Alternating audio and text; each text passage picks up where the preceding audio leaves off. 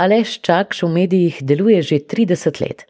Pred kratkim je izdal svojo drugo knjigo z naslovom 45 nebeških dni, v kateri je opisal svoje dober mesec dolgo potovanje po Severnem Irskem in Republiki Irski. Njegov prvenec z naslovom Rumeni lakasti čeveljci pa je luč sveta ugledal pred dvema letoma.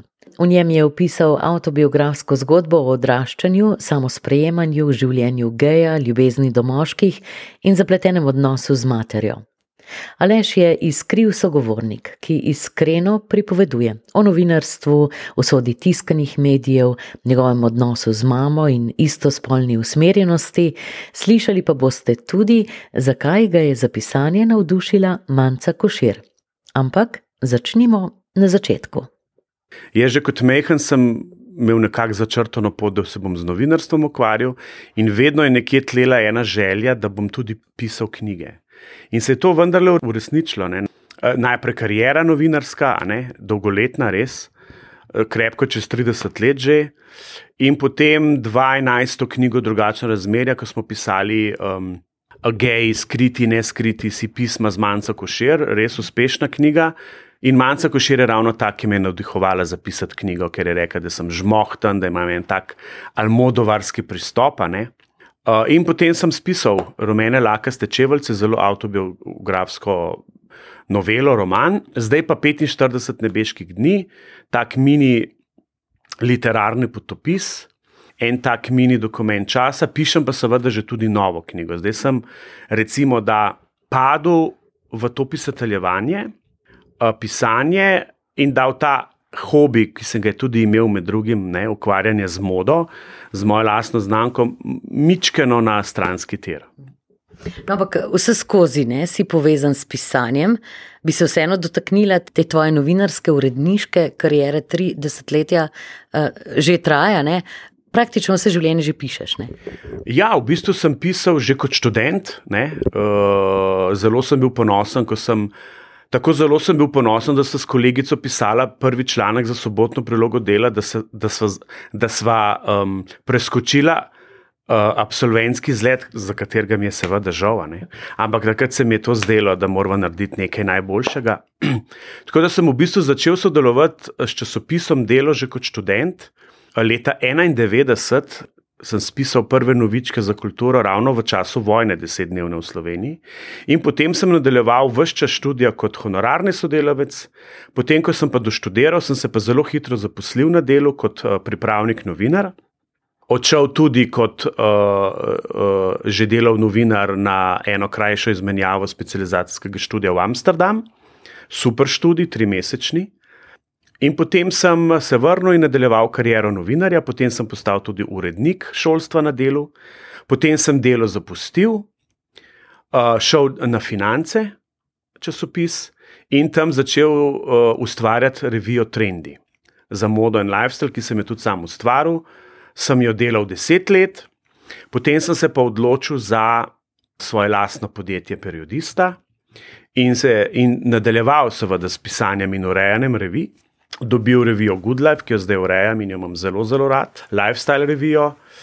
Uh, začel sem pa delati tudi druge stvari, se ukvarjati z modo in začel s tem, kar sem si dolgo, ča, dolgo časa želel, torej s pisanjem knjig. Kako si v vseh teh treh desetletjih spremljal usodo tiskanih medijev?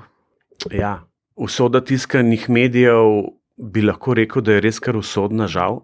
Jaz sem recimo že še kar nekaj časa delal v tiskanih medijih, torej na delu, ko je vse brbotalo, priložnosti za pisanje je bilo ogromno, uh, bili so izredno dobri zaslužki, časopisne hiše so imele super naklade. Veliko branost, novinarjev. Veliko novinarjev, uh, nobenih pritiskov na novinarje, urednike, čež da morajo tudi sami, ne vem. Pridobivati denar za to, da bodo revije, publikacije obstajale, potem se je pa to začelo dramatično slabšati, to stanje. Ne? In to že, recimo, da tam po letu 2005, bi jaz rekel, no, so se začele stvari dramatično spremenjati na slabše, in nažalost, kar ni videti in videti konca. Jaz sicer verjamem, da časopisi najboljši, najmočnejši bodo ostali, vendarle. Je pa res, da mladi preprosto ne berejo več. Pa ne samo mladi, v bistvu že tudi naša generacija, recimo, manj bere kot včasih. Zdaj so pač mediji dostopni na vseh teh možnih platformah in omrežjih, ampak za me časopis še vedno časopis, knjiga je še vedno knjiga. Ne, ne na zadnje imajo časopisi, knjige, revije svoj von. Ki ga imam res zelo, zelo rad, tudi to me vleče k temu, da berem. In tudi nekatere iz moje generacije, mladi pa seveda imajo popolnoma drugačne fokuse, nimajo teh občutkov, printa in tiskane. Jaz verjamem, da bodo tiskani mediji seveda preživeli. Se je vendarle napovedovalo, da bo že zdavne, zdavne konec. Ne? Se je tudi radio obstal, televizija obstala, ko se je zgodila videoprodukcija, ampak um, v zelo spremenjenih okoliščinah. No? Glede na um, revijo, ki jo zdaj ustvarjaš, um, rad živiš lepo, potuješ, kako bi združil vse te uh, poklicne in osebne, zasebne aktivnosti. Ja, jaz delam stvari v življenju, ki jih res rad delam. Pa ne želim, da, se, da to izveni kot klišejane. Seveda delam stvari, ki ne prinašajo veliko denarja, ampak nič hudega. Ne. Je res je na prvem mestu, da delaš to, kar delaš. In good life je lifestyle, ne, dobro življenje. Jaz rad živim dobro življenje. Uh, sicer marsikdo uh, dobro življenje uh, povezuje z luksuzom. Ne. Ja, kaj sploh je dobro življenje? Uh, dobro življenje je lahko v bistvu zelo poceni. Uh, predvsem si mora znati čas vzeti zase. Uh, zelo dragoceno in luksuzno je to, da, si, da se odmakneš od telefonov, tablic, računalnikov in tega. To se mi zdi pravzaprav največji luksus. Jaz pravim, poleti pod Borovcem, knjiga na ležalniku, na brisači, noge v morju. To je že zelo velik luksus, da lahko počneš stvari, tudi potovanja. Zadnje čase sem bolj pri tako imenovanih um, city breakih, oziroma krajših mestnih izletih, kot daljših potovanjih, ki so seveda dražja. Ampak vse se da, recimo, ne? jaz imam rad Italijo, Italija je blizu. Da se, da se uživati za malo denarja, skratka. To se mi zdi zelo, zelo pomembno. Ne? Jaz pravim, no, se mi je že kdaj kdo citiral, luksus je lahko zelo poceni. In potem ta tvoj občutek ne, za modo, za lepoto, te je tudi vse skozi spremljal. Ja, ker sem začel ustvarjati to revijo Trendy, močen del te revije je bila tudi moda. Mi smo takrat začeli tudi z modnimi dogodki Trendy. V katerih vedno smo dali fokus slovenskim oblikovalcem, in to so bili zelo uspešni, pet, šest dogodkov, zelo uspešnih, z velik, res veliko publiko. In takrat sem začel močno spoznavati tudi to modno industrijo, začel sem hoditi na italijanske tedne mode, zlasti za moške. In potem, po desetih letih tega ustvarjanja, in potem, ko sem prekinil, nažalost, tudi s trendi in šel res na svojo pot, uh, sem nekako prišel do ideje, da bi tudi sam ustvaril neko mini butično blagovno znamko, ker sem se vendarle dovolj naučil in vedel, kaj vse to zahteva. Ne? Je pa seveda v Sloveniji uh, živeti od mode, predvsem pa preživeti, malo da ne, res ne mogoče. No. V teh zadnjih minutah smo te imeli priložnost spoznati, predvsem s tvoje poklicne plati. Če bi te želeli še bolj osebno spoznati, potem pa moramo prebrati obe knjigi, ki si ju napisal. Torej, najprej roman Rumeni lakasti čevelci in zdaj 45 nebeških dni, prejšnji mesec je išla ta zadnja knjiga. Rumeni lakasti čevelci, kdo je? Aleš Čakš. Uh, Aleš Čakš je v tej knjigi sicer Filipa, ne? ampak to je res malo, da ne stoprocentna autobiografska knjiga, roman. Uh, v bistvu, recimo, da ima dve glavni uh, uh, tematiki. Ena je moj zelo zapleten in uh, dinamičen, žalosten, večplasten odnos s pokojno materjo in pa moje uh, spolno homoseksualno življenje, ki je tudi kar pestro in tudi tako opisano, in, in odzivi so bili na obe tematiki zanimivi. Moram pa reči, da je več bralk kot bralcev. 45 nebeških dni je pa ta, ta res. Luštkana manjša knjigica, tak mini dokument časa, literarni potopis z moje največje, brez dvoma, pustolovščine um, uh, na Irskem, ko sem bil še študent, star uh, 21 let. Um, sem tudi Filip v tej knjigi. Se, se precej razlikuje ta knjiga od rumenih lakastih čeveljcev. Nastaja pa že nova knjiga, ki pa ni autobiografska, tako da z autobiografijami sem zaključil. Ta knjiga je pa zelo, zelo fikcijska in zelo, zelo drugačna. So bili rumeni lakasti čeveljci neke vrste terapija za te? Nikakor nisem o tem razmišljal, ko sem to pisal. Ampak uh, so pa bili trenutki, ki so bili precej žalostni naporni, zlasti kar zadeva pisanje v materi. Tako da se je zgodilo tudi enkrat, da sem planil v jog, ker sem podoživljal pa za nazaj. Tako da v tem kontekstu bi lahko rekel, da so se zgodile neke terapevtske uh, situacije, ne? ampak to so se zgodile same po sebi, to ni bil namen pisanja mojih knjig, nikakor ne.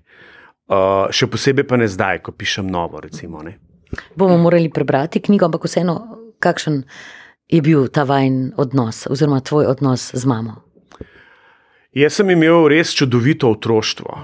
Prvih 12 let je bilo čudovitih, uh, mama je bila vzeta v rejo, uh, tako da vse te sorodnice, same ženske, so me malo da ne malikovale, in mati je lahko šla po svoje, ljubimkala, ker je bila pač sama.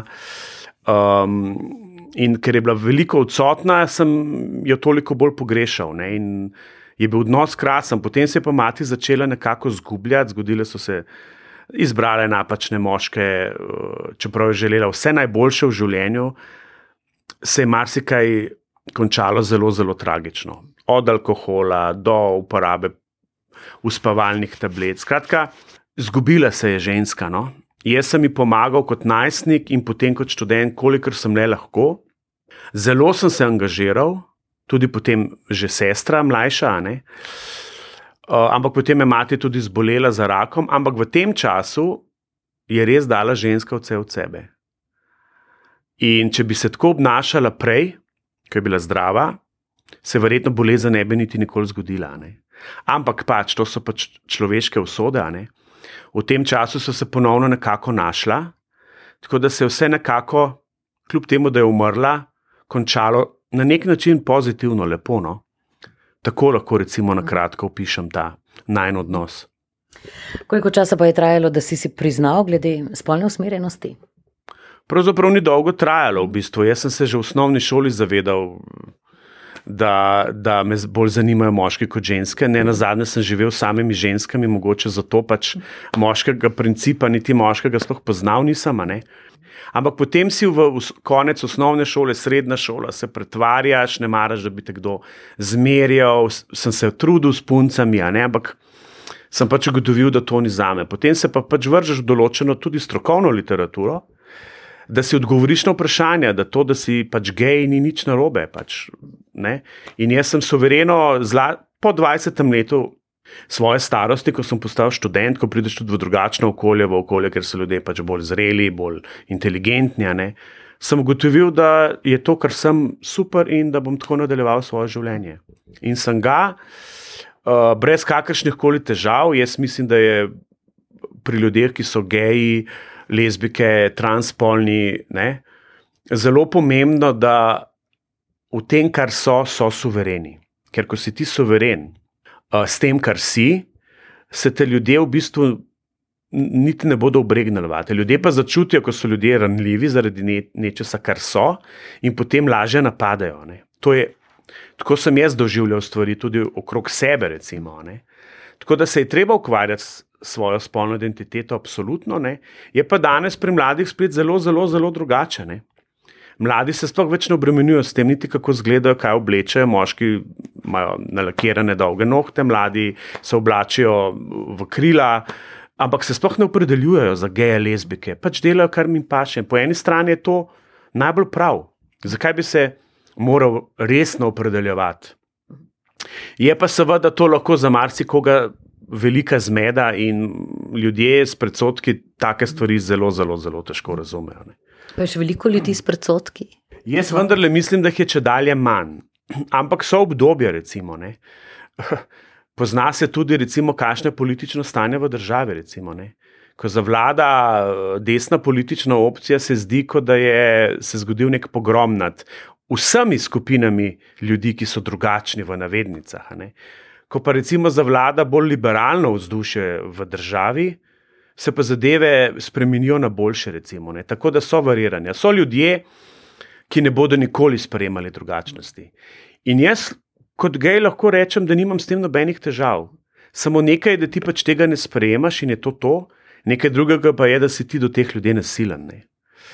Uh, to je pa povsem druga zgodba. In vedno pravim, da ljudje, ki so homofobni, zelo dobro vejo, zakaj so homofobni. Načeloma sem prišel do tega spoznanja v 53 letih življenja, da homofobni ljudje so takšni zato, ker se bojijo samih sebe, svojih lastnih homoseksualnih nagnjen. V to sem pa malo da ne stoprocentno prepričan. Toliko o temah, ki sta zaznamovali prvo knjigo, kaj tako nebeškega pa se je zgodilo na Irskem. ja, teh 45 dni sem res ko jaz zelo, uh, jaz, uh, že na začetku pisanja uh, postavim naslov, ker kot novinar sem vedno imel naslov v glavi, takoj, ne na koncu. Ponavadi novinari dajo naslove na koncu in isto mogoče pisatelji. Ampak jaz ga imam na začetku, ker me nekako tudi povleče. Te dnevi so bili tako posebni, tako drugačni, tako neponovljivi. Da sem jih preprosto imenoval, da so bili pač tudi nebeški. Katere dogodivščine te počakajo zdaj še do konca leta? Do konca leta, uh, tako vrtolomne, kot je bilo to potovanje, kot sem bil študent, zanesljivo ne. Uh, čaka me še ena številka moje revije Good Life, uh, zimska edicija. Um, potem me čaka nadaljevanje pisanja moje nove knjige, ki, je, ki bo verjetno zelo zanimivo, pa hkrati tudi zelo zabavno. Veselim se pa recimo tudi festivala filma, kot mu rečemo, uh, 34. izdaje Leaf, jaz sem namreč velik ljubitelj filmov in tudi iz filmov in nadaljevank črpam ideje za pisanje, še posebej za to knjigo, ki jo pišem zdaj. In računaš, da izide prihodnje leto? Se niti preveč ne obremenjujem, ker zaenkrat, če izdajam v samo založbi, čeprav bi se znalo zgoditi, da to knjigo, ki jo zdaj pišem, pa bom ponudil tudi kakšni založbi. Mislim pa, da najkasneje 2025. Aleš, čakš, hvala lepa za ta pogovor in za iskrenost. Vse lepo in ustvarjalno želim še naprej. Hvala. Hvala za povabilo.